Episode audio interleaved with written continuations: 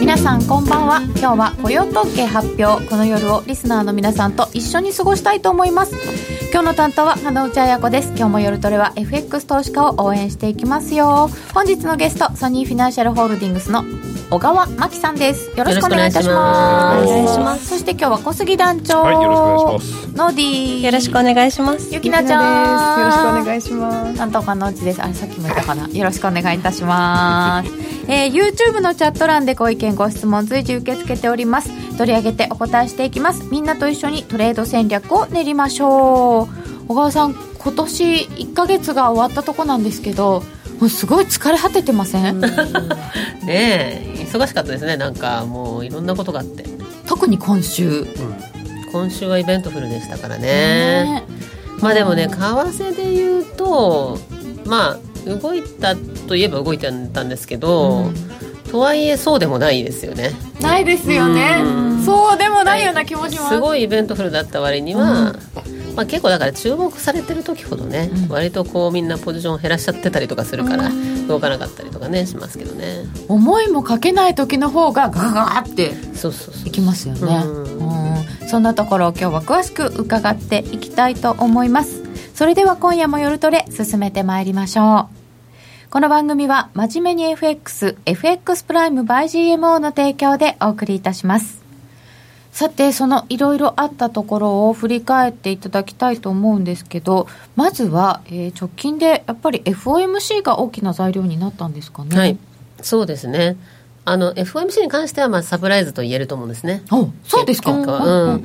その金利据え置きっていうのはもちろん予想通りだったんですけれども、あのーやはりパウエルさんがあのかなりハト派に傾いているということですよね。だからあの12月の段階ではあの今までで最も嫌われてる FRB 議長って、ね、言われてたぐらい。そうですか、要するにマーケットフレンドリーじゃないっていうね、意味で。要するにあの、まあ、みんながね緩和的な政策を求めてる時に株こんなに下がってるのにっていうところでそれでもバランスシートは関係ありませんって言ってたわけでしょ、うん。でしかもその利上げも見越していたわけなので、でも金利も上げちゃったしはいということでで今回はただそこからガラッと変わってバランスシートも調整するかもしれないし、えー利上げは当面なさそうだという形になったってことですね。これは思ったよりもマーケットが思ってたよりも、えーフレンドリーな政策になった、うん。そうですね。っていうのはなんであの思ってたよりもあ思ってたのと違ったかっていうとじゃあその12月から1月までの間にこれだけねガラッと変わるほど何か変わったんですかってアメリカの経済が何かおかしなことになったとかあのいろいろ理由は挙げてらっしゃいましたよね。その挙げてらっしゃいました。貿易協議だったりとか、あのブレキジットもねあるしそれからアメリカの政府機関閉鎖だったりとか、まあ、いろいろ政治要因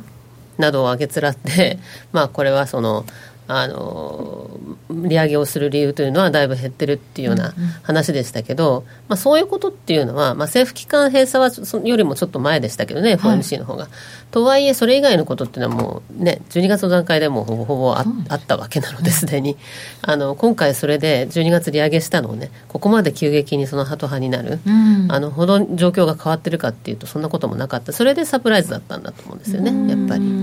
うんこんなに急にハト派になっちゃったっていうことで、まあ、金利は下がってドルも下がるんですけど株は上がってるっていうね。非常にそのポジティブに反応してますよね。うん。でもその割にはドル安になってないのかな、うん。っていう。そうですね。だからやっぱりそのリスクオンの時って最近の傾向としては、あの円も同時に売られやすいっていうところがありますから、ドル安円安っていう形であのどちらかというと、まあ、その動動きづらくなってしまうっていうところですよね、まあ、若干ドル安の方が強いですけれども。うん。とパウエルさんはこれでもうすっかりハト派になったんですかね？うん。そうですね、まあ、あのしばらくはちょっと様子見た方がいいだろうなっていう、バランスシートの話っていうのはあの正直そんなに変える必要ってなかった。今までその淡々とやってるっていう話でバランスシートを減らしてることが本当にね、あの景気とか株価にインパクトしてるかっていうのはそれは微妙なところだと思うんですね。株価があれだけ下がったからみんなそう言ってるわけであって。うん。だからそのバランスシートの調整っていうかそのバランスシートを減らすこと自体がどうしてその影響するかっていうとそれが長期金利に影響するからそれで長期金利が上がるとやっぱり景気が引き締まるっていうのはあると。いうことだと思うんですけど長期金利全然そんな大して上がってなかったわけなので。まあ、10月の、ね、株安になる直前っていうのは3%台って言ってましたけれども、うん、とはいえそんなに高い水準でもないですし。そうですよね、うん、だからあのそれはやっぱり市場がね、うん、そのこう景気後退をちょっと早く織り込みすぎなんじゃないかなと個人的には思ってますけどね。そうするとなんかこう株安に押されて動いたのか、あるいはまあトランプさんにもいろいろ言われたので動いたのか、まあ、記者から質問も出てましたけど、えパウエルさん、ちょっと日和見みたいな言われ方もしませんかね？そうですね、だから今回、ちょっとやっぱり説明として難しいっていうのはね、前回と今回と全然関係そんな変わってないのに、なんでこんなに変わるのかっていうと、やっぱり12月はトランプさんの今おっしゃったようなね、そのえー、いろいろ横やりもあって で、FRB の中央銀行の、ね、独立性ってことを考えると、まあ、これは淡々と利上げする、市場も織り込んでたしね、利上げを。っていうところでやったんだけど、やっぱりそれそのせいで株安になったとかなんとかってすごい批判が出ちゃったんで、じゃあちょっと様子見るかということだと思いますよね。様子を見るっていうことは、うん、これでしばらく利上げはない、うん、だからねその年の前半は少なくともできないっていうしないと思うんですよね。それでただあの、まあ、結構そのあの今回っていうのはまあ、割と景気減速、アメリカの景気減速が16年型とか言われるんです2016年と割と似たような形だっていうことをよく言われるんですけれども、ねはい、まあ、当時と全然違うポイントとしては、やっぱりその、労働市場がかなり対等化してるってことですね、労働市場が良好であると、今日まさに出ますけれども、ええ、あの賃金は上がっているので、で賃金上がってて、インフレは低く抑えられてると。いうことですね、なぜならば原油が価格が下がったからそうなんですよね。原油価格が下がったのとそれからその構造的にその IT 化が進んでるからあの物価が上がりにくいっていう問題もあるということで、その2つの主に要因からそのインフレにはなりにくいんだけど、じゃあそれで景気が悪いかというと景気はいいわけですよね、うん、であの賃金も上がってるっていうことでで将来の加熱しないようにってなるとやっぱり年の後半とかはやっぱり利上げしようかって話になるんじゃないかなと思うんですね。そうするとあの9月と12月っていう目はまだあって年内2回ぐらいは利上げ。ただここまでね私も想像してたよりもかなりハト派になっちゃったんで、ええ、ここから利上げって結構ハードル高くなっちゃいましたよね。ここまで後退しちゃうと。だってこうちょっと利上げっぽい雰囲気出すと株が下がってしまうので、もう利上げなさそうだね。で織り込んじゃいましたよね、うんそうなった時に年の後半またどうかは分からないけれどもとりあえずまあここ数か月ぐらいは落ち着いているのかな、ということになって、えー、ドル円がこんなところにいますよ。と、今日は108円の90銭近辺です。ということは、まあ、今も雇用市場は良好だしというお話ありましたけど、うん、今晩の雇用統計の注目度合いっていうのはどうなんですか？あのものすごく注目されてるかっていうとあの、まあ、もう FOMC の直後ですからね、うんうん、あの直前だったら結構、まあ、注目されるかもしれない。直後ですから、まあ、これが出たところでしばらくまあ様子は見るわけなんで、うん、あのダイレクトに聞いてこないっていう意味ではあの金融金融政策にね、うん、あのすぐ聞くわけじゃないっていう意味ではまあ、あんまりそのインパクトないかもしれないですけどただやっぱりそのあの政府機関のね閉鎖してた中で、まあ、そのあと31万っていうすごい前回がいい数字だったから、それに対して今回ねどのくらいその悪化するのかっていうところはみんな注目してるんじゃないですか。だからその悪くなると言っても15万以上ぐらいあのこう雇用が増えてれば、はい、まあまあいいんじゃないのっていう話になると思いますし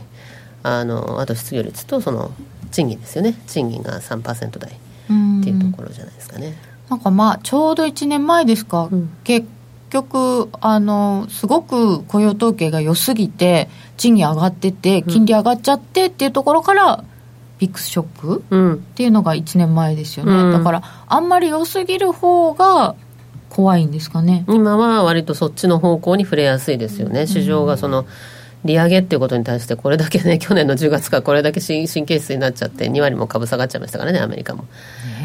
そういう意味ではあのあんまり良すぎるのも本当は変なんですけどねでも。経済指標がいいことが証明されてるのに、なぜそれで株を売るのかっていうのは、やっぱり不思議なとこあるじゃないですか、ロジックとしてはね。そうなんですよ、ね。うん、だけどやっぱりあの市場っていうのは、それ先行して先行してね、その先取りしていくものだから、やっぱりこれこれだけいいと、金融引き締めになっちゃうかもしれないっていうふうに思うってことですよね。10月12月ぐらいの時はアメリカもさすがのアメリカもちょっと景気そろそろ失速じゃないどころかなんかリリセッションまで突っ込むんじゃないかみたいな売られ方でしたよね、うん、それはね、行き過ぎ。行き過ぎ。行き過ぎだと思あいます。れが行き過ぎ、うん。うん。と思いますね。もう完全にリセッション織り込んでましたからね。そういう感じでしたよね、指標を見るとそうでもないけどやっぱりあのもう9年も上がってる？景気拡大したみたいな言い方、そうだからもうあの長すぎるから春が長すぎるので やっぱりみんな不安になっちゃうっていうのはもちろんあると思うんですけど。長すぎる春はよくない。これでねあの逆にこれでもって FRB がその利上げをストップしました、ってなるとどうなるかっていうと景気後退期ってもっと後ずれするんですよね多分。景気後退期が後ずれする、うん、じゃあだからもうちょっと19年とか20年とかにみんな来るとか言ってたじゃないですか、はい。だけどそのアメリカの景気後退期っていうのは要するに景気が持っちゃうってことですよね、利上げしないから。っていうことだと思うんですよね。やっぱりそうすると、まあ、景気はいいまんまの方がいいんですけど、うん。それをこう無理やり延命したツケって来ないんですかね。いや来るんじゃないですかね。来ると思うしその次にそのツケが来た時何かの金融ショックとかあった時は結構かなり深いリセッションになるリスクっていうのはあると思いますよね、だから春が長すぎると結局そう、ね。景気っていうのはやっぱり循環するから良くなったら悪,、悪くなったりするわけじゃないですか、だから適度に良くなったり悪くなったりしてしていいんですよね。多分、うん。そんな気がするんですけどね。だけどそれがそのずっと緩和的な金融政策が続くとこれだけなのどんどんどんどん伸びていくのでそのツケが一気に来るんじゃないかぐらいまでもう去年はちょっと読んじゃったってとこですよそうね。ですね。でもそれはちょっと深読みしすぎだったかな。行き過ぎだった。はい。いきなり景気後退まではないってことですよね。ちょっと減速みたいなのがあっても。そうそう。うんだからその16年型って言われるのはなぜかっていうと16年の時も景気減速なんですよね、うん。景気後退ではなくて失速とかではなくて景気がちょっと減速したっていうところでで当時はその FRB が16年のあの頭はその、F、FOMC がその年4回利上げするって言ってたわけなんだけれども、結局どんどんどんどん ISM とか悪くなってきちゃったり、景気が減速してきてそれで利上げを止めたんですよね。それ結局12月に1回だけやったと。で今回も割とちょっとその似てるっていうか ISM がすっごい悪化したりとか。急に悪化したりとかドル高だったり原,、原油安ドル高ね。で16年の時もそうですから原油安ドル高。で、えー当時は15年にチャイナショックっていうのがあって、はいで今も中国の景気減速っていうのがやっぱりきっかけにはなってるわけなので、似てるんですね、その中国は、えー、とちょっと話が飛びますけれども今日のお題をいくつか挙げていただいたところを見ますとそれはこっちで調査やった方がいいですか？そっちで出ます？えー、といくつか出してあるんですけど、まあ、あのその前に ECB とかイギリスとかもあったんですけど、うんうんこう FOMC が随分ハト派になりましたっていうあたり今伺ってきましたけど、はい。で今この中国が結構景気が悪くなってるんじゃないかっていうのは FOMC も気にしてた、うん。欧州のことも気にしてましたけど、でこの中国ですよね。でアメリカと中国の通商協議が、うん。まあ、今回30、31で行われました、はい。結果見えてきてはないんですけどはっきり声明とか出てないですよね、はい。でも一応なんか楽観してうーんそうですね。だからあのまあ、2つあって、1つはその貿易あの、思いっきり普通の貿易協議の方ですよね、貿易の話と、それからもう1つはその知的財産権の侵害っていうのがあって、であのそっちの方が深刻なわけですよね、アメリカにしてみれば、IT 戦略であったりとか、あの知的財産権の侵害っていうところは、うんただこっちは中国もそんなに簡単に折れるわけにいかないので、そう結構長引く可能性は高いと。だけど、トランプ大統領は、やっぱりその来年ね、もう11月にあの大統領選ありますから、そこを踏まえると、やっぱり今、ガーンって株価が下がるようなことはできないと。なんとなく全体感として、米中の貿易協議が悪くなるとうん、株価が下がるというのは彼も分かっていると いうことですよね。で、そうすると、やっぱりそこはね、今、支持率下がってきちゃってますからね、トランプ大統領。あさすがに下がってきあのやっぱりてますか政府機関の閉鎖がね、一番効いちゃったんですよ。だからもうあれは白旗上げて、あのペロシさんってねあの下院の議長に民主党ですけれども、はい。あのまあ、強そうなお姉さんですね。怖いっていうね。しっかりした感じの。そう。であの、まあ、結局折れてであの政府機関をオープンしますということでしたよね、うん、だからそういう彼は支持率はすごく見てますから、やっぱりね選挙前ですからうん、だからそれはね、もうあの政府機関の閉鎖がこれ影響してるなと。だって給料払われないんだからね、給料払われないんですよ。それでなんか失業扱いとかになっちゃうし、うん。博物館から美術館から泊まるしちょっと信じられない、で最後はね管制塔の話になったみたいで、空飛行機の。空港があのと閉めなきゃいけないかもしれないという話になると、これはもう大混乱っていう話になってもうこれはあのギブアップっていうことになったみたいですよね。うん、なんでやっぱりあのそういう支持率を気にしてるってことを考えると、えー株安に行くようなことはしたくないということで、えー中国もアメリカから物をたくさん買いますと言っていると。出ますね。であの1兆ドル増やすと言っているので、えーであればとそこである程度シャンシャンということで、あのすまあ、歩み寄りましたよみたいな感じに雰囲気にしたいと。だけど本当はこう知的財産権の方は全然終わんないですよね多分。終わんないですよね、そこそれはだって長引くと思いますよね。中国もそこで折れちゃったら、中国製造2025とかまで行って、国策にして頑張ってたのに、はい。次の中国の成長はどこ？ってなっちゃいますよね、うん。でその知的財産権の侵害については侵害した場合の罰則っていうのをかなり厳しくするというふうに中国は言ってるってそれも中国は一応譲歩はしてるんですね、譲歩はしてるんだけど本当にそうっていうふうにアメリカサイドは思っていてちゃんと定期的にあのチェックしたいというふうに言ってるわけですね、進捗を。でそれはちょっとさすがにねあの中国も飲めないということだと思うのでそこ満額回答で100%合意っていうのは多分ないと思うんですね、ないけどやっぱりその株式市場とかに配慮してある程度その合意ししたしたよっていう的な雰囲気にはすると思いますけどね、まあ、知的財産権って言われると、私たちもあのすごく不思議なキティちゃんが中国から出てきたりとか なんかこれ本当に真似したんですかっていうこう 程度の低い真似とかがあったりとか、うん。何でも持ってっちゃうみたいな。まあもちろん本当はハイテクの分野が本質なんですけど、うん。あれをずっと見ているとそりゃそれについては文句も言いたいわなっていうか、イメージとしては間違いなくありますもんね、うん。ただ実際はなんかこうなんだろう資金の問題で例えばアアメリカの国内で資金提供を受けられないところのせいで中国に流れちゃってる部分とかはなんかこうアメリカでなんとかできなかったところの問題なのかなって思ったりもしちゃいますけど。うん。それでも壁は譲れない。そうそう。壁は譲譲ってないんですよねトランプさん。そうですね。そこはもう諦めてないですよね。そこはだってあのずっと一貫してます。一貫してて最初選挙の時から言ってるところだから、うん。そこはもう彼は譲れないですね。欧州も利上げできなさそうですねそうなんですよ、うん。ECB もありました、うん。こ今月、ま、あのうん。ECB は、まあ、予想通り据え置きですけれども、まあ、ドラギさんの話を聞くとやっぱり景気の認識についてはちょっと下げてるんですよね、はい。これはどうご覧になりました？あのですね、あのやっぱりあの景況感がものすごくねずっと下がってきていてあのはい。景気悪くなってきてるよねっていうのは分かりますと。でただそれでもその利上げ ECB が利上げするっていうふうに言い続けてた人たちって、要するに ECB 利上げ派の人たちっていうのは、はい。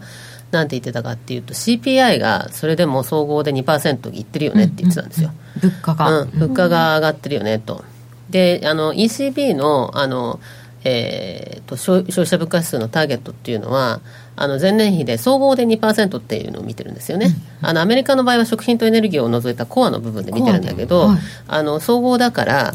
あの EC ECB の場合は2%それちゃんと到達してる形な格好になってるわけですね。でだからそれでしかももともと ECB っていうのはかなりインフレファイターであるので、はい。あの今年年内に1回は利上げするっていうふうに見てる人は結構いたんですよ。結構いたんだけどその 肝心のあの消費者物価指数が下がってきちゃって、あの今日ん？出てるのかな？1.2%とかいう予想になってますけど、あの伸び率が下がってきちゃってるわけですね。2%大きく割れてきて。前回12月でも1.6まで下がってましたから。でそうするといやそんな利上げとかする必要ってあったんだっけ？っていう話になっちゃうので。であの市場の金利のねマーケットから見たその利上げ期待っていうのもどんどんどんどん後退しちゃってるっていうようなあの状態になってますからそれに即してというかユーロもやっぱり上値重いっていう状態になってるということですよね。だから昨日から今日とかにかけてはそのユーロ上がってるのはこれはその FOMC 受けてドル安になってるからユーロが対ドルで上がってるだけであってポジティブに買われてるってわけではないと思いますけどね。ないんですね。ユーロドルが現在1.1467、うん、ユーロ円で124円の90銭ぐらいとなっておりますが、えー、ユーロドルで見ると、この間の安いところで1.128、えー、1月10日に1.156ぐらい、これもレンジですか？レンジですよね、うん、あの本当に、ね、あの10年債の、ね、利回り格差とかで見ると、うん、米えーと、米独のね、あの10年債利回り格差でいくと、あの相関性からいくとそのパリパリティぐらいでもおかしくないっていうかねあの感じなんですよ。久々に聞く聞くパリティ、うん、だけどユあのユーロドルっていうのは結構実はその金利差に比べると堅調であのな状態なんですよね。でそれはやっぱりそのどっかであの出口戦略っていうのがみんなの頭にあるからもう実際に資産買い入れも12月で終わってるし、はい、で次は利上げだよねって。でもそれ利上げが結構遠のきそうだなってみんなだんだん思ってるわけだけれども、それがまあユーロ相場ある程度支えてた面はあったと思うんですよね。だけどやっぱり政治要因見ても今年はその欧州議会選挙もあったりとかするしドラギさんも変わるし。みんな変わっちゃいますね。そうですね。なんかいろんなイベントがありますし、あの、まあ、ECB の利上げ期待もどんどん下がってるっていうとやっぱりなかなか買いづらいっていう感じにはなってると思いますけどね。でユーロ買いづらい影響の一つにポンドもありますか？このイギリスの離脱がこの間の、まあ、議会の採決があったんですけど私は結局これは何だったかよくわからないんですけど。それは分からないですよね。多分ねイギリスの人も分かってないだってなんだっけあのかか、えーと、合意なき離脱は嫌だって言ってるんですよ、うん、であの最高賞はしたいって言ってるんですよね、うん。うん、でななんかは嫌だって言っててで、B さん頑張れって言ってるんですよ、それ辻褄合わなくない？ですか合わないですよね。わからない、うん、そしてポンドはどうなったかというとポンド円で142円の20銭ぐらいポンドルで1.305結局そうですよね。その、まあ、あくまでそのイギリス側のねあの議会でのあの希望というかそういう話であってじゃあその修正案をあの EU に持ってったからって EU に離れれちゃう可能性も十分あるわけですよね。よね。EU を交渉しないって言ってるわけだから。うんうん。でそうなった時に結局時間ばっかり過ぎていって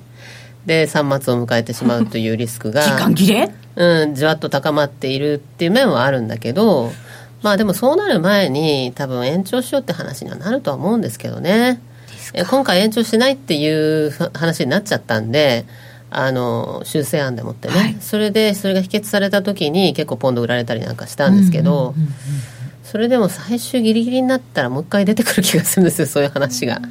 いやだからポンドって1.2半ばぐらいから1.32ぐらいまでだいぶ戻してきたじゃないですか、うん、まあ、きっとここは延長だよねって言って延長ないって言ってもそんなに売られてないですよね。売られてないですね、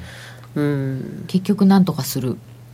あのなんとかするという期待が多いのでなんとかならなかった時のショックが大きいっていうことだと思いますよね。やっぱりねあの問題なのは結局そのあのイギリスの国内で全然意見が集約されてないっていうところですよね、国民の意見がまだバラバラで、あの前回の国民投票からも2年も経ってるのにまだねその離脱した方がいいって言ってる人が38%とかでね、でもう今国民投票やったらステイの方に投票するって言ってる人はやっぱり5割切ってるんですね。46とか7とかぐらいで、ね、今でも5割いないんですね、いないですね。だからそうするとそんなのってどうとでもなっちゃうからね、うん、まだ分かんないわけですよね。でしかもそのじゃああの合意なき離脱の意味が分かりますかっていう質問に対して明確に理解しているって言ってる人が3割ぐらいしかいないんですよね。であとは分からないとかよくは分からない。知ってるけどよく知らないとか。正直ピンとこないですよね、うん、一体なんか怒ってみないと何が発生するのかとかはちょっとピンとこないというか。そう。だから自分の生活がどういうふうにこれによって変わるかっていうのはみんなイメージは全然持ってないと思うし、誰かが何とかしてくれそうな気がしちゃいますよね多分。うん。だからこう2年間の間に結局何にも進展してないというか、2年も。理解も深まっていないし、えー議論も深まっていないしっていうところですね。もう市民レベルでもそうですけどもしかして金融市場も本当に合意なき離脱になっちゃった場合に何が起こるかって分かりきってはないですよね。分かりきってないですね、まあ、あのポジティブな、ね、見方をすると、これだけ注目を集めてて、前から合意なき離脱、合意なき離脱、これがあったら大変だってみんな言ってるんだから、なんかセーフティーネット用意するだろうと、うん。何かあのそんなとんでもないことが起こらないように配慮するだろうっていうふうにみんな思ってるわけですけど、本当にそうなるのかなっていうのは分かんないし。ね、うん。なんかあの薬品の備蓄だけは進んでるとか聞いたんですけど普通のことがそんなに全部準備できるとも思えないしなんかね、ブレグジットの国民投票の時どうせ離脱にはならないだろうと高をくくって適当に投票しちゃった人も多そう、うん結論として何らかの方法で決定しなければならない。離脱で影響あるのは EU の方だと思うんですけど、うん。ああイギリスやっていけるのかね。うん。えーっと雪ナッチにも見捨てられたポンド。笑っちゃいましたさっき。EU の側も漏れざるを得ない状況になってきてるかな。でも無意識にポンドをポチりそうなポンドガールズ。どうですか？たまに手を出しては痛い目見ますねポンド。ねえ。あれはちょっとどう動くか今わかんないよっていう感じですかね、結構嫌いですそう。ゆきなちゃんに本当に見捨てられたんだね。短期売買ねちょうどいいよね。ままあだからボラがありますからね。ボラあるよね。動いてくれないとっていうのはきっとあると思う間ので、違っても反対同点しちゃえば。なんか取れるもんね。本当ですか？なんか見てる感じねまあでも結構長反に近い感じがそうですね。なんか意外となんていうかテクニカル的に素直に動くこともあるんですけどその素直に動いてる中のボラが大きいんで、エントリーするポイントがちょっとなんか難しいなってうん。ポンドはいつも思います、確かにね。そこちょっと間違えるとね、うん。だっていつまで素直だかわかんないじゃないですかそうなんです。そうなんか素直だなって思ってたらね、表急にいたずらしてくるんですよ。え スリッパ隠したの誰？えそれ。それオタクのワンだバレました。ということで今小杉さんからもそれなかなかやりやすいんじゃないっていうポンドの話ありましたけど、今あの個人投資家の方々はどんな動きをされてるんですか？全般的に1月の前半はねやっぱ動いたんで、うん。結構短期売買中心にパカパカパカパカトレードされてたお客さん多かったんですけどパタッとね動かなくなったじゃないですか、なんかね死んだような状態になってますよえこれみんなあのこう息を止めてこう待ってるとかじゃないんですか？んあれまた動くんじゃないのっていうふうに待っててようやく FOMC でちょっと動き始めて、さあこれからどうなるかっていう感じじゃないですかね個人投資家の方々は。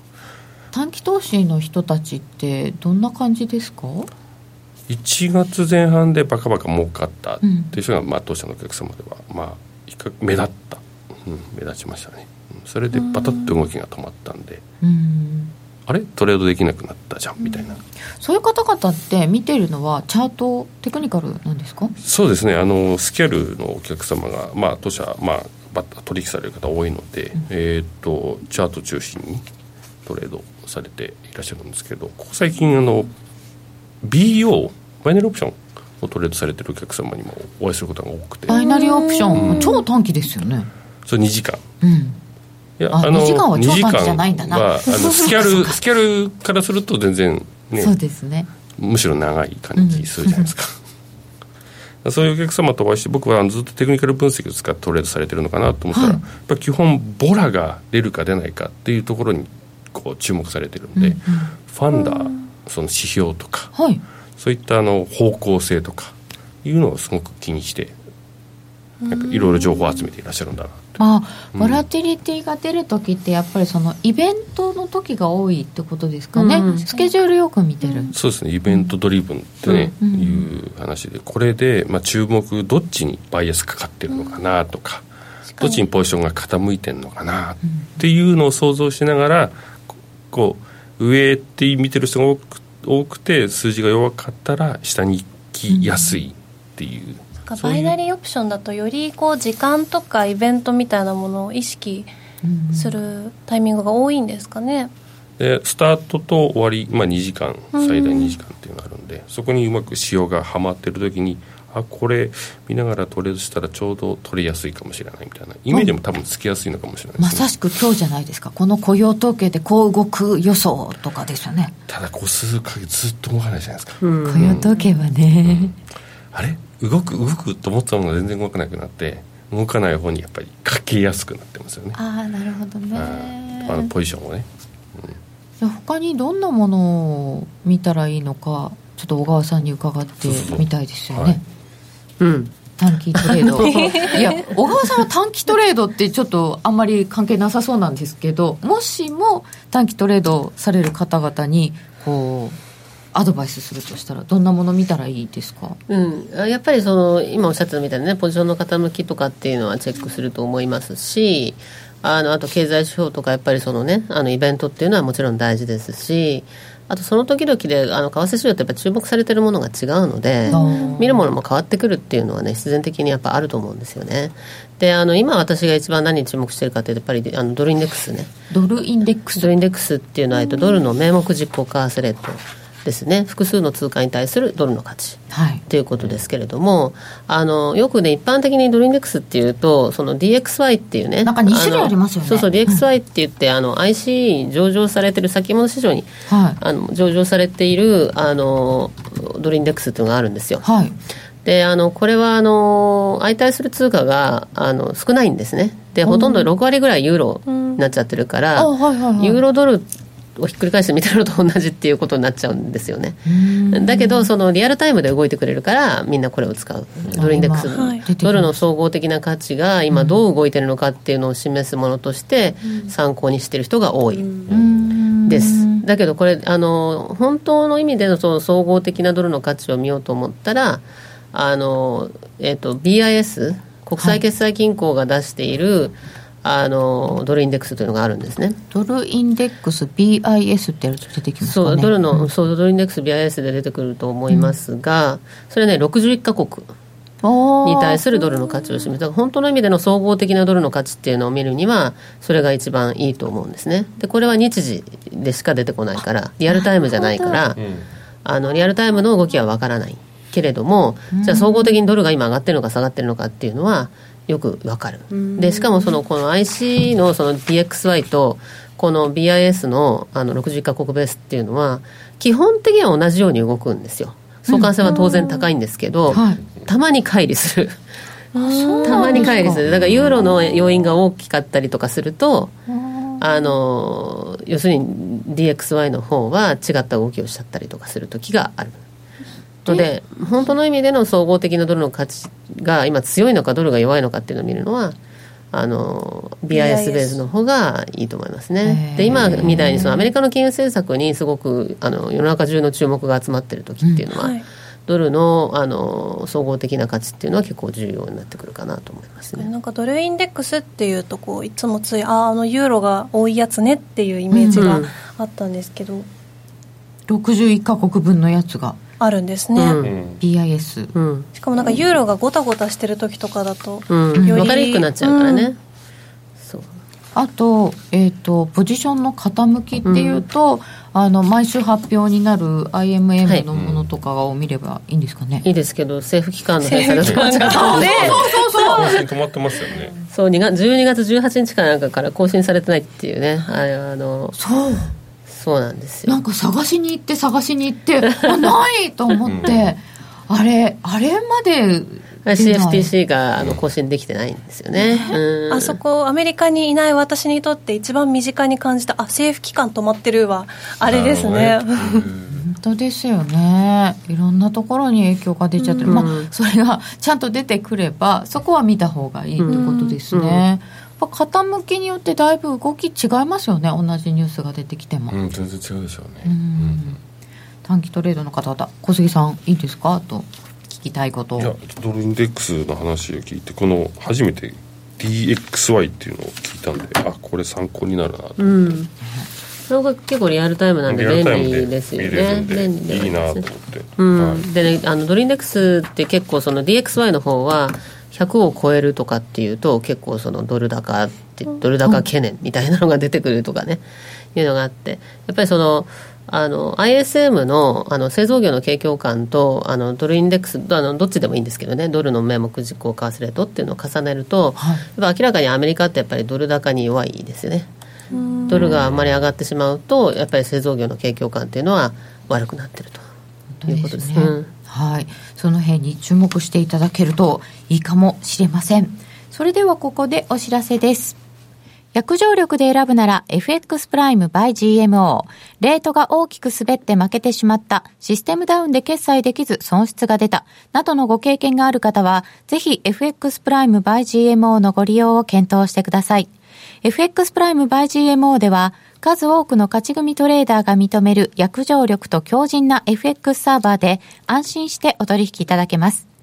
現在 FX プライム by GMO のホームページでは、勝ち組トレーダーのインタビュー記事を公開中。勝ち組たちの取引手法を学びたいという方は、ぜひ真面目に FX で検索を。株式会社 FX プライム by GMO は関東財務局長金賞第259号の金融商品取引業者です。当社で取り扱う商品は価格の変動等により投資額以上の損失が発生することがあります。取引開始にあたっては、契約締結前交付書面を熟読、ご理解いただいた上で、ご自身の判断にてお願いいたします。詳しくは、契約締結前交付書面等をお読みください。お聞きの放送はラジオ日経です。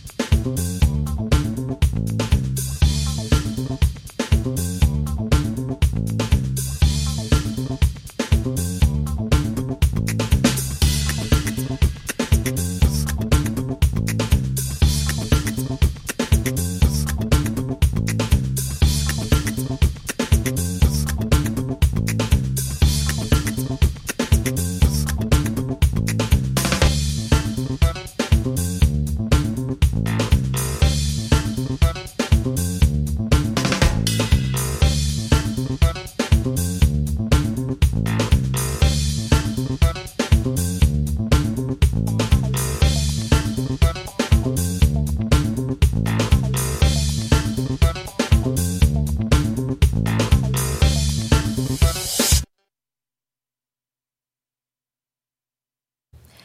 んなで予測今夜の雇用統計10分後はどうなる？ということで、今週も一応予測をしてみたいと思います。最近あんまり動かないねという、えー、もうすでに小杉さんから泣きが入ってたんですけど、今日も動かないんですかね、小杉さん。なんか毎回同じこと言ってるような気がするんですよねはい。なんか先前回も先月いや動かないけど上みたいな話をしたよね、に。あ、先月ゆきなちゃんだったよね。そうです先月ね先月もですよあ、そうだ、連勝だ。えー、ではちょっと予想から見てまいりたいと思います。今回のアメリカの雇用統計1月分、予想は、非農業部門雇用者数で16万5千人ぐらい増えるかな、という予想だそうです。まあ大体中央値。えー先月は31万2千人という大きな伸びになっておりました。びっくりだった。そしてうん失業率は3.9%。前の月も3.9%だったので、これは変わらないよね、という。平均時給は0.3%、年率で3前年比で3.2%という、え？前月比はちょっと減るけど、前年比で見るとちょっと増えるっていう予想。これな、なんか入りくりがあるんでしょうね。で、前座さんがほとんど出てなくて、もう2月1日なんて時に雇用統計発表になっちゃうので、今回、あの、いこう、な何回前の何日の時が調査集だと1日にもう出ちゃうよっていうのにぴったりはまっちゃったんですよね。えーなので、えーと ISM も出てないしということで一応 ADP だけ持ってきました。ADP は21万3000人の増加ということでかなり予想より多かったです。なんか政府機関閉鎖の影響が出てないって言ってましたねこれは、でこんな予想ですけどお母さんどんな予想ですか？うん。あのーまあ、民間のね、その今、ADP の数字出てましたけど、民間の雇用がそのどの程度伸びてるかっていうところが多分注目で、うん。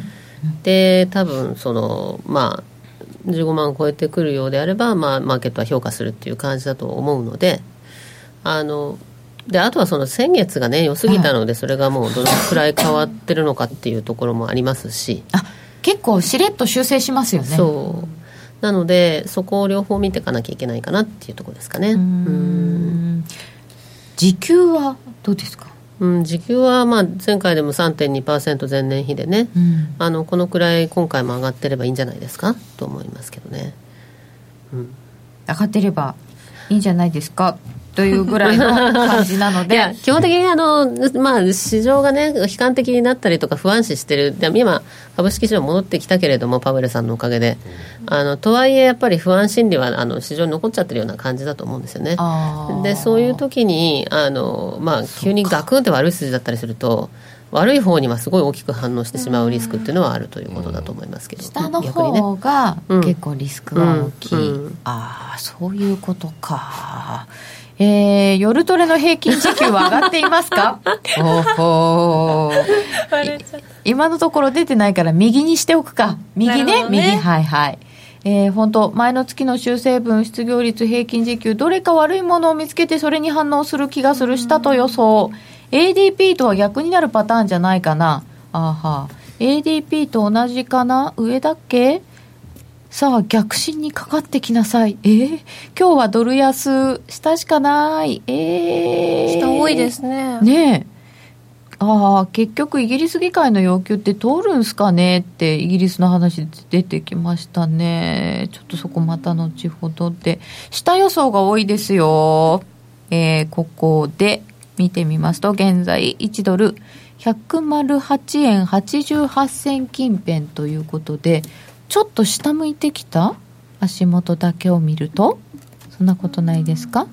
どうですか？ドル円が108円の88銭近辺もうほんと110円ってちゃんといかないのね。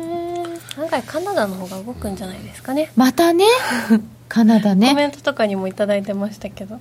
カナダが一緒にあるのがね？で今日は雇用統計の後、はい24時に ISM 出るんですよね、うんあそっか。うん、だ雇用統計出てふってなってまた ISM 出てふってなると思うとなんかどうしようかなっていう感じですよね。さて10分後ですよ10分後。えっ、とだから22時40分に22時半から22時40分でどうなっているでしょうか？っていうところですよ。えっ、とね。えー、108円の80銭ぐらいどうどうしましょうかね。ノーディーは？私大好きな下で。大好きな下で。私横で。横か。なんかでもなんか微妙にもう私も横で。もんね。えいやなんかね一応私1時間足見たんですよ今。そしたらね、うん。真横だったの。いやそうなんです。このまま行くかなと思って簡単に。確かにね。はい。え小杉さんは？僕ははい上。上で？うん。はい。お小川さんは一応？私あのまあ下がって上がるみたいな感じじゃないですか。っていうのはその下がうん。あの前回も良かったからちょっとす弱めの数字が出たりなんかするとあとこう下行くんだけどその後、まあやっぱりでも緩和は続くよね的な。戻っちゃう。そうで、うん、と変わらずになっちゃう感じですかね。そうですね。行ってこいみたいな感じになっちゃうかもしれない。10分後難しい。ゆきなちゃんは？横であ連勝中のゆきなちゃんが横ですよ、これ横だな。私一緒ですよ。えー、ノーディーの下はどんな感じで？私の下はうーんなんかそのすごいしかも微妙に下って感じですよ。多分その数字が悪ければふあのさっきも小川さんがおっしゃったように、はいガクッと悪い方に動くだろうしで逆にまあほどほど15万くらいとかだったら気にならないんだろうけどなんかうっかりいい数字が出ちゃうとおいいんかいスーパーハト派でいいんかいパウエルみたいな感じでちょっとまた下見ちゃうのかなって。これそのまたトランプさんがなんかこう経済政策を打ってくるとかうん。吹かしてくるよねとか、こうまあさすがにもう減税はやっちゃってそれが今度ハゲるんでしょうけど、うんかその選挙に備えて何でもやってくるよねっていう見方もあるんですよね。その可能性はあると思いますよね、インフラ投資とかだったらできますからね、っていうところもあるし、あとはその中国はね減税とかして、うんうんうん中国の景気が持ち直すってことも一つのきっかけにはなりうるので。うんうんうんそうすると、まあ、世界的にもちょっと安心感出るってことですよね。うん、ドイツなんかは随分引っ張られちゃったんだろうなと思うんですねですけどうん、パラレル出ると思います。あそうか。そうすると意外にこうドイツが中国が良くなってドイツが回復したりするとユーロ圏が良くなったりしてなんてすすごい長い道のりを考えてしまいました そうですね。でも割とねあのダイレクトに聞いてくるかもしれないしあの、うん、中国の景気回復っていうのは意外にこう今ねだからそのもともと景気減速してたわけだけど、そこにその米中貿易戦争っていうのがあってそれでさらに悪くなってってとこありますからそこが少しでもその調整されてくるとまあ少し回復するかなっていう感じですかね。なんかこう中国もそうなんですけど大体がこうちょっとなんか悪くなってるところに材料が出るからゴッていっちゃう感じですよね、うん。なんでこううまくこう重なっちゃうかなっていう感じがアメリカでもするんですよね、政府閉鎖政府機関閉鎖、うん。とかもそうですよね、うん。まああれは同じ人がやってるんですけど。でこのあと3月末に向けてまたイベントフルになるわけじゃないですか。ね。はい。米中もそうですし、はい。あとはアメリカ今度財政の崖、うんまた来るんですかね、うん。そうすると3月ぐらいがまたちょっと厳しいかなって考えると2月の後半からまた身構えるのかなとか。そうですね。ねえ、うん。順番ばっかり考えてますよね。でもやっぱり今年は結構スケジュールを抑えておくのは大事かなとは思いますよ、あのイベントが多いですからね、だからその海外のイベントっていうのは割と年の前半に寄ってるから、はい。まあ、そっちの方がその相場には影響が及ぼしやすいものがね、あの揃ってますから、であの日本サイドはまあやっぱりその参院選と、それから4月の参院選と消費税うんうん。っていうところですかね。でも消費税はダイレクトにもう直接相場になんかインパクトを及ぼすっていうよりは、はい。どっちかっていうとあの参院選の方がもしかするとあの、結構自民党が議席を減らす可能性があるので。でそうなるとそのアベノミクスイコール円安株高と思ってる外国人投資家はまだ結構多いので。で、まあ、一時的でもちょっとねその円高に反応したりっていうことがあるかもしれないっていうところでは、まあ、多少の影響ですけどね。あの参院選とかの方が、まあ、消費税よりはインパクトあるかもしれないですね、為替相場っていう意味では。今年を見通すとそうするともう年初から大変だったんですけど、この後もそんなに静かではないぞっていう予想ですか、うん。まあそれなりにボラティリティは伴ってくる可能性はあると思いますけど、ただ蓋を開けてみたら、まあ、去年もそうでしたよね。113に始まって104円までいっておおって思ったけど結局戻ってきて113円で終わるみたいな感じだったから、ですね。割とそういう雰囲気かもしれないですよ。えだって去年も動かなくて一昨年も動かなかったのに今年もそんなですか？うん、だから一時的に結構大きく動く瞬間はあると思うので、そこをうまく波を捉えにいくっていうか個人的には下がったところを買いたいかなっていうふうにう思いますけどね。んドル円に関しては、うんドル円に関してはそうですけどね。ドル円以外で小川さんここが面白そうだなっていう通貨ペアとかはありますか？うん。面白いかどうかって言えばポンド。でもそれはなんていうかこうジェットコースター的な面白さを求めるんだったらっていう話であっていやあのそういうんじゃなくてっていうとやっぱり私ユーロはどっちかというとベアだし、あそうですか、うん、ユーロドルベアだしであとはその、えー、とブラジルとかねその、あの新興国通貨ね。で新興国通貨っていうのはその去年はあれだけ売られたのはやっぱりアメリカが利上げを淡々としていく中でドル高に行ったからっていうところがあるわけですね、で今人民元相場もちょっと戻ってきてるしそれから新興国通貨全般にちょっと持ち直してると。あれだけ心配されたけれども、っていうところで結局アメリカの金融政策が重要だっていうところには なるわけなんですけれども、そういう意味でアメリカが緩和を少なくとも年の前半は続けるだろうっていうこととそれからつあの国別で言えば例えばブラジルみたいに、ね、政権が変わって、うん。ちょっと新しい政権に対する期待が芽生えてるような国もあったりとか、国ごとに事情は違うわけですけど新興国なんかでも一部いいのはあるかもしれないなっていうふうに見てもいいかもしれないですよね。さっきなんか金利の話してますよね。うんあなんか金あのスワップポイント狙うお客さんって、うん。やっぱりある程度やっぱりお客様でいらっしゃるんで、んベストは動かないあの高金利通貨っていうのが一番嬉しいですよね、スワップだけ狙うならそうですよね。そう上下あんまり気にしなくていい、うんうんうん。で置いとけばスワップがチャリンチャリンみたいな、預金ですよね。ね。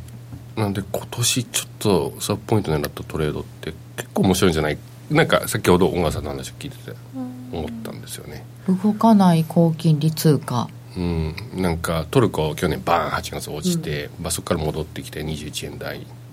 えー21ですよね、よく戻った。メキシコも、うん、なんかなんか良さげな感じじゃないですか、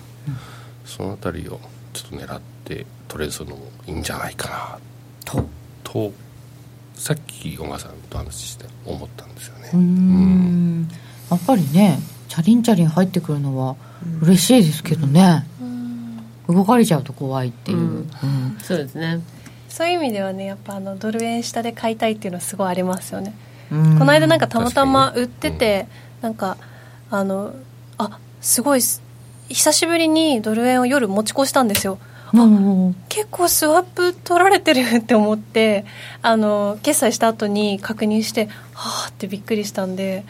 ドルね。ドル意外とやられますよね。ありますよね。ありますね。そう。引かれる今は、うん。あの木曜日ねポジションこう持ち越してると3倍でとかって。うん。なんかポイントみたいな言そうい方皆さん言うじゃないですか。あのこの前もあのちょっとオンラインセミナーで。知りませんでした、3倍でうん、3日分ついたり土日分がついてバリューデート飛ぶから。っていうことですよね、そか。それ意外と皆さんあ知らないんだと思って、ん。で FX 会社によってはちょっとその辺ちょっと説明が難しいんで毎日つくようなところもあったりするんで、うん。いきなり3倍でとか5日でとかゴールデンウィークは10日になるぜみたいな。そういうのとかあるじゃないです今か年はねゴールデンウィークが長いですからね。あそこはちょっと投資家的にはかなり気を使うところですよね、ね、1月の3日のね時のね。あれもあったんで、はい。さらに注目警戒心は強くなってますよね、うんっていうことはみんな4月の末には手締まう？おや？おや？そこでなんか動く？ん？そんなことはない？どうなんでしょうね。えー、あの5ドルはどうなんですか？あのアメリカの方が金利高くなっちゃったよって言ってすごい人気なくなってましたけど、うん。これでアメリカそんなに金利どんどん上がんないんだったらそれはそれ？うーん。なんか今中国の、ね、指標にね、うん。らされてるじゃないですか。なんか弱い感じだけど今日もなんか落ちてバンが持って戻ってきたりとか、うんうんうんうん。うん。なんか突っ込まないから、うん。なんか本当は買ってもいいのかなって思うんだけどなんか買いづらいしなみたいなそのの人たちが多いんじゃないかなと思いますけど、なるほどね。スワップ狙いの人以外だとそういうとこもあるんですか？うん。ねそういった意味ではアメリカドルが高金通貨なんで、やねっぱり突っ込んだら買いたいっていう人たちがやっぱり多いんじゃないかなと思いますね。でもみんなそう思ってると突っ込まないんですよね。そう。考えることはみんな同じでも8の8円の50とか結構買いが入ってきてたんじゃないですかね。うんうん。もう8円の50ぐらいでこうした硬い感じですかドル円。どうどうなんですか？なんか一部にあのお正月の下げとかを見たときに、もう今年はね円高行くんだよ、100円割れるんだよ説とかもうん。ちょっとこう出てきてたじゃないですか、うんうん。まあ104円っていうのはねあの事故みたいなもんだと思っていいと思うんですよ あれはね。そのなんかもう本当薄いところでシステムトレードとかでガーンっていっちゃったっていうような、まあ、おまけにその年末のあたりで円ショートが結構あったと思うのであのそれがまあストップついちゃったっていうような感じだと思うんですよね。っていうのはあれあの分解するとあのドル円自体は9円割れてきてからぐらいもうバーッと下がったんですけどあの100円までがすごい早かったですよね。はいでそこの1分足とか短いチャートを見るとその、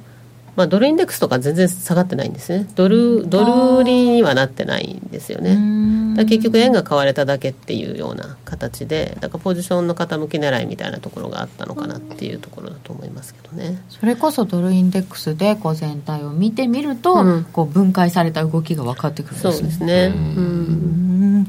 えー現在のところは108円91銭近辺あさっきこう直前ちょっと下行くのかなと思ったらまた戻ってますね。ユーロ円124円93銭近辺。ユーロドルで1.1471近辺となっています。もう今夜はカナダにしようか。あそうね。夜の小川さんが珍しい。あ朝のイメージがあるんですかね。えー、政府閉鎖で失業率増えてるから一旦108円30銭まで行って下だーみたいな空気になってから市場参加者が政府閉鎖は一時的だよとか言い出して一気に109円80銭まで上がるこれでお願いします細かい 今日は、えーえー、ノンファームペイロールの後 ISM あるので注意ですね。結構下に行くような予感。また親父のぼやきは出そうだな。どれだ？えー、今年いろいろ荒れそう。うん。ということで皆さんどちらかというと下目線で見ていらっしゃるかもしれません。えー、この後の結果を楽しみにしたいと思います。一旦お知らせです。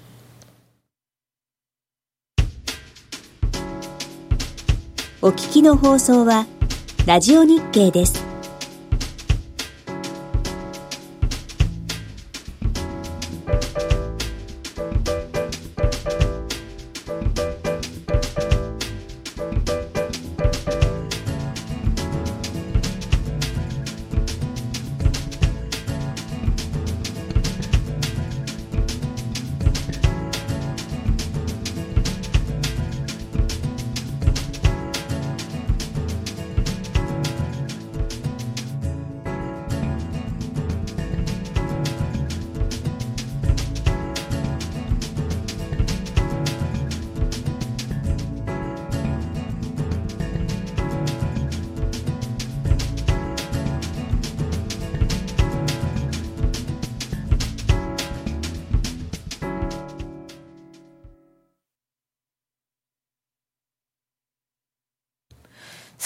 用統計の夜の夜トレです。えー、今年、あ、今月の雇用統計予想は大体非農業部門雇用者数が16万5千人ぐらいの増加と、前月が大幅に増加、31万2千人の増加だった、ちょっと反動みたいなのも出るかなという予想です。えー、前の月がどんな風に修正されるのかも見ものです。失業率は3.9%で変わらず予想。平均時給は前月比0.3%、前年比で3.2%の伸びという予測になっております。で、えー、スタジオの予想は割れました。上、横、行ってこい上下。何でもありじゃん。誰かは当たるじゃんっていう感じになってるんですけど、えー、これででも小川さんあの大きな流れまで変わるってことはなさそうですか？うん、うん、大きな流れまで変わるってことはないんじゃないかなと思いますね。あの今回は、まあ、あの一時的に悪い数字が出たりする可能性というのは十分あると思うんですけれども。ただあのアメリカの雇用調整っていうのは基本的に割と堅調だと思うんですね、はい、なので、まあ、いよいよ賃金も上がってきてるしっていうところもあるしあのそこがまあ、雇用市場がタイタイト化してるっていうところはあると思うのでそれがどういうふうに変わっていくのか変わらないのか、うん。まあ、基本的には堅調だなんじゃないかなと思いますけどね、まあ、こうその IT 化が進んでとか、うん、いろんな理由はあるとは思うんですけど、うんうん、でも2%ぐらいずつ平均時給上がってるって、うんもうこっちから見たらすごい羨ましい話。確かにそうですよね。ですよね、うん、堅調って言えば堅調だしやっぱりアメラアメリカの経済は強いのかなっていうイメージがありますね。ね、大きな意味ではね確かにみんな原則原則って言うけど、去年の成長率が3%近いはずなので、新興国かみたいな。で そうするとやっぱり去年は減税もあったからってことがあったにしても、それが、ね、その剥落したとしてもその効果がねそれはやっぱり大体みんな2%台前半から2.5%。というふうに予想してますよね、はい。はい、さてまもなく雇用統計発表です。どんな結果になるのか見たいと思います。この番組は真面目に FXFX プライム by GMO の提供でお送りしました。この後は雇用統計の発表 YouTube の配信での延長戦でお伝えしてまいります